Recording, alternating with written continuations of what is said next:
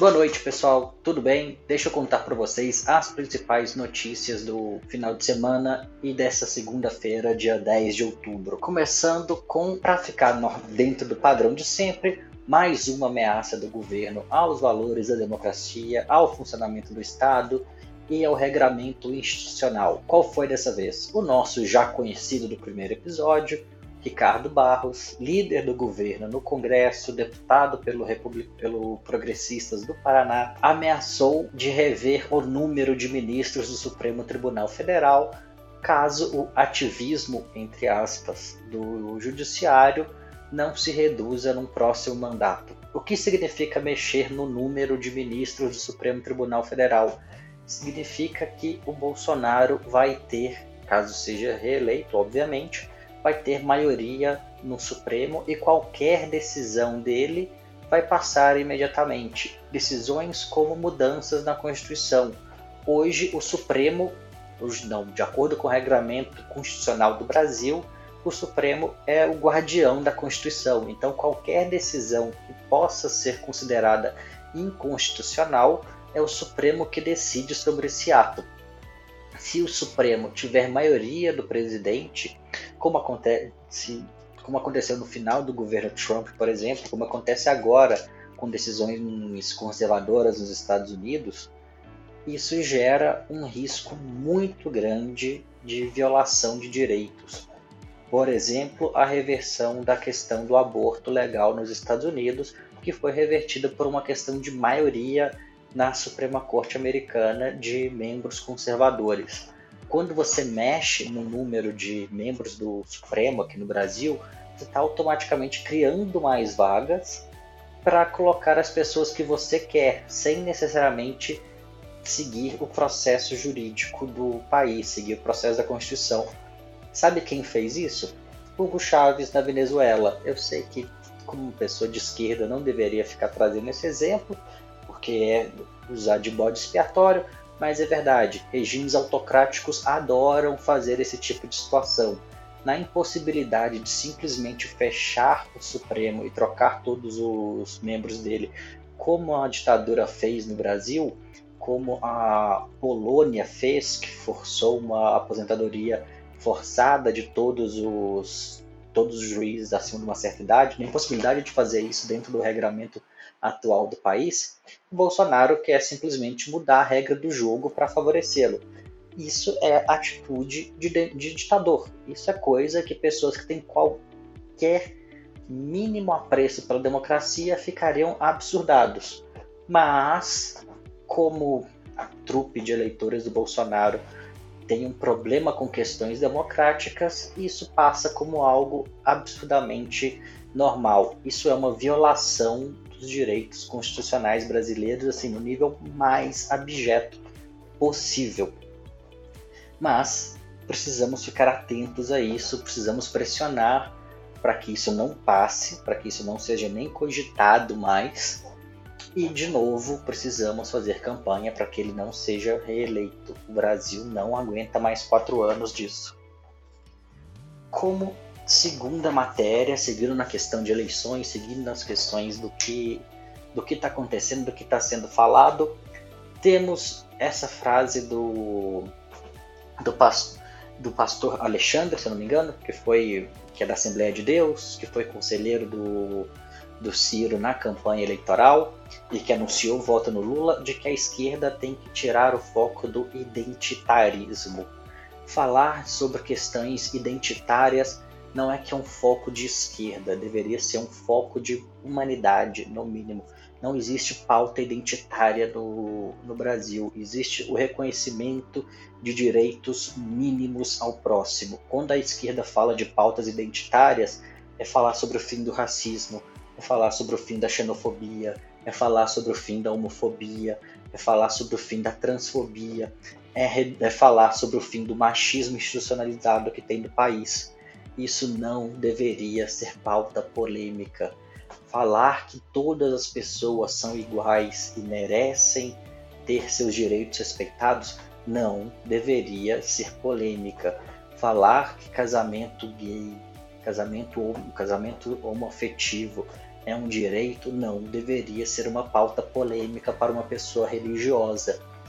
Eu nem sou religioso, mas como bom mineiro que sou, eu fiz primeira comunhão, eu fiz, eu me crismei, sou batizado na igreja católica e eu sei que defender os direitos das minorias, defender que todos são iguais e todos devem ser amados, amai ao próximo como a ti mesmo, é o único mandamento que eu vos deixo. Foi a uma, foi a principal frase de Cristo, foi o principal ensinamento de Cristo, e isso não deveria ser polêmico para qualquer pessoa que se diz cristã. Emprego não é que emprego e renda não é prioritário, muito pelo contrário, faz ter emprego, ter renda, ter acesso a condições materiais mínimas faz parte do que a gente considera de inserção na sociedade capitalista em que vivemos faz parte do processo de oferecer dignidade e de oferecer melhor qualidade de vida para as pessoas. Mas isso não deveria, todos os outros pontos que são tratados como identitarismo não deveriam ser pontos polêmicos. Esses pontos são basais em uma sociedade que respeita os direitos humanos. Você tratar seu próximo como igual e você aceitá-lo, amá-lo e tratá-lo bem não deveria ser polêmica. Um cristão não deveria achar polêmico tratar outra pessoa com respeito. E é isso que o pastor está falando. O pastor está falando que respeitar o próximo, respeitar o direito à vida e à liberdade, porque no final das contas, ter liberdade de com quem se casar, ter liberdade de adotar uma criança, constituir família, é liberdade, é o mínimo de liberdade, é o mínimo que você precisa para viver em sociedade. Isso não deveria ser polêmico, isso não deveria ser tratado por polêmico de, por alguém que se diz parte do movimento cristãos trabalhistas. Isso é uma pauta clássica da esquerda no mundo inteiro e não deveria gerar todo esse atrito que está gerando. Então, vamos deixar isso muito claro: não existe identitarismo dentro da esquerda, existe respeito a pautas de direitos humanos e isso não deveria ser polêmica. Pronto. E passando para a próxima pauta, dentro de um campo de economia ali, a gente vem com Roberto Rodrigues, que foi ministro do governo Lula, no primeiro governo Lula, 2013 a 2006, ministro da Agricultura, um pecuarista, um, agro, um produtor do agro super famoso, com uma grande inserção nesse mercado, muito respeitado por seus pares dentro do agro, falando que o próximo governo deveria pensar muito bem sobre a questão do, da, da, da reinserção do Brasil em processos internacionais de decisão sobre exportação e como a questão do desmatamento está sendo visto porque agora em novembro a gente vai ter a COP27 no Egito e a tendência é que saia um, uma decisão colegiada entre todos os participantes da COP proibindo a aquisição, a negociação com países que plantam em regiões de desmatamento. Isso vai gerar um problema no, no Brasil, por quê? porque o agro brasileiro desmata a Amazônia, desmata o Cerrado, desmatou a Mata Atlântica, desmatou a Caatinga para plantar. Então, isso é um problema para o agro brasileiro. Se o, se o Brasil não voltar a se posicionar bem, isso vai ser um problema gigantesco. Outro ponto, o famoso acordo Mercosul-União Europeia, que foi negociado ao longo de 20 anos, foi teve ali a primeira aprovação no primeiro ano de governo Bolsonaro e desde então está parado no, nos congressos europeus, ele está parado nos congressos europeus por quê? Porque o Brasil tem se comportado mal, e aí vamos ser sinceros, tem se comportado muito mal em relação à defesa do meio ambiente. O que é se comportar mal em relação à defesa do meio ambiente? o índice de desmatamento do Brasil bate recorde ano após ano. A Amazônia nunca foi tão atacada. O incêndio que a gente teve ano passado no, no Pantanal foi um dos maiores incêndios da história no mundo. E isso gera uma situação catastrófica, fica todo mundo de olho. Porque o clima não afeta só o nosso país. Quando a gente desmata a Amazônia, isso não vai ter um impacto só local, isso vai ter um impacto global. Isso gera atrito com a União Europeia inteira, isso gera atrito com todo o dito mundo civilizado.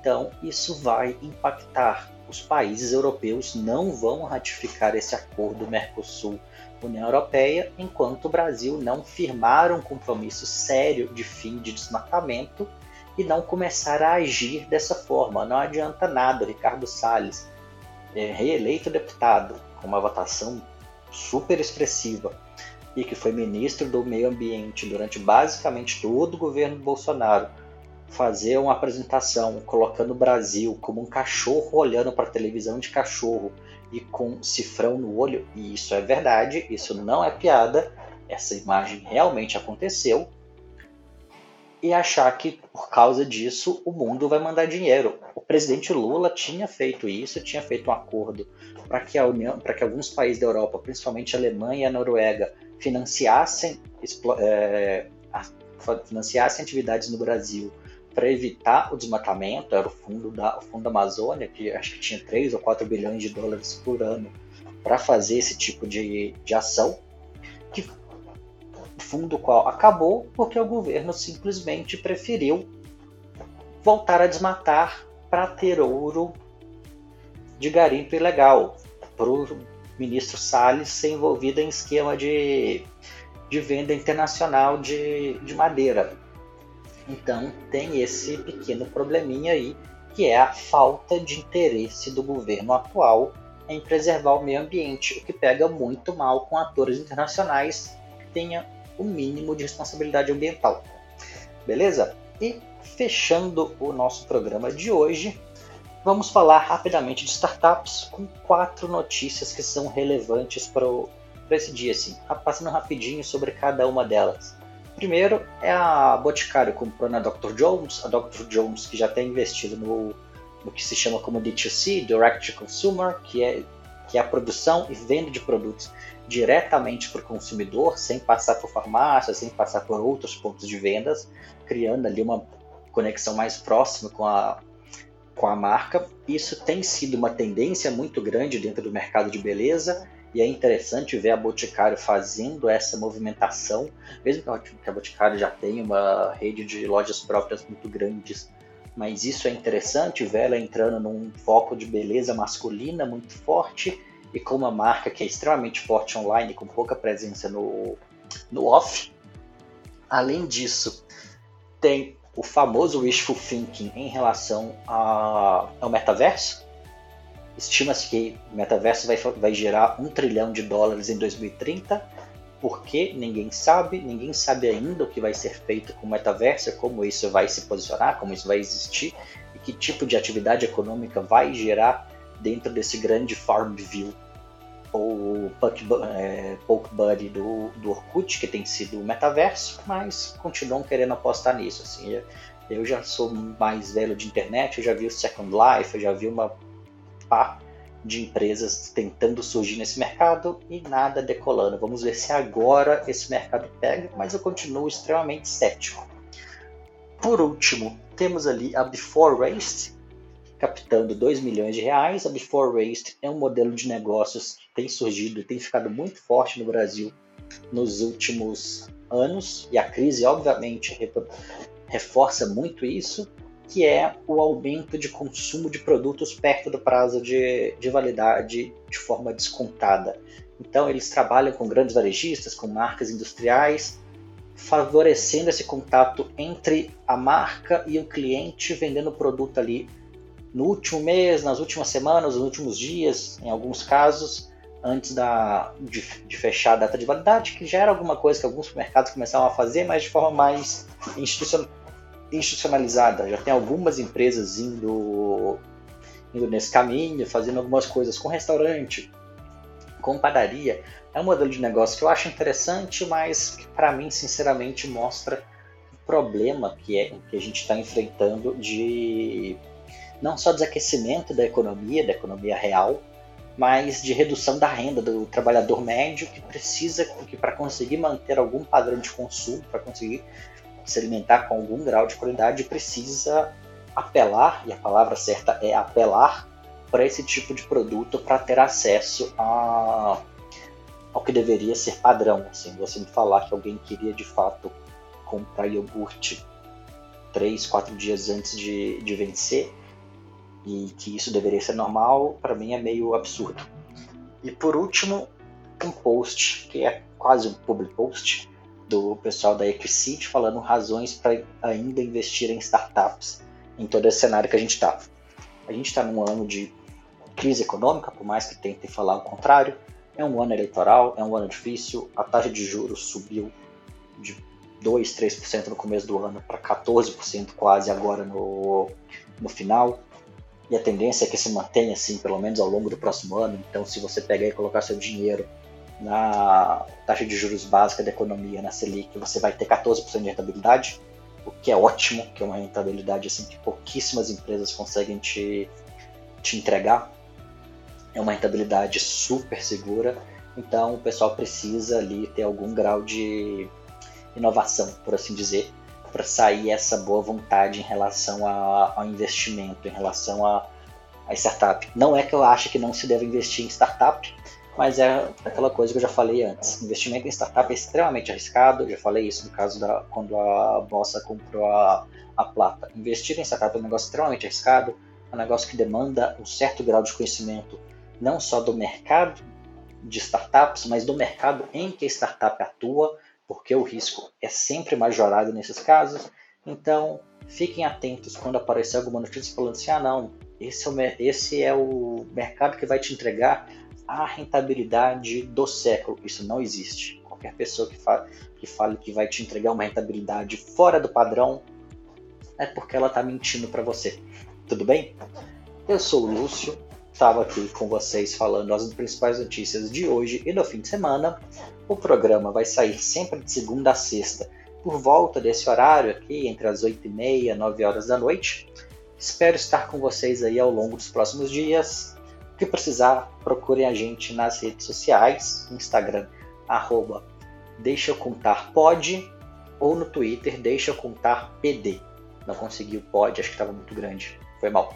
Podem me procurar nas minhas redes pessoais também, arroba Lúcio Cordeiro, underline. Tudo bem? Até o próximo episódio, gente. Abraço.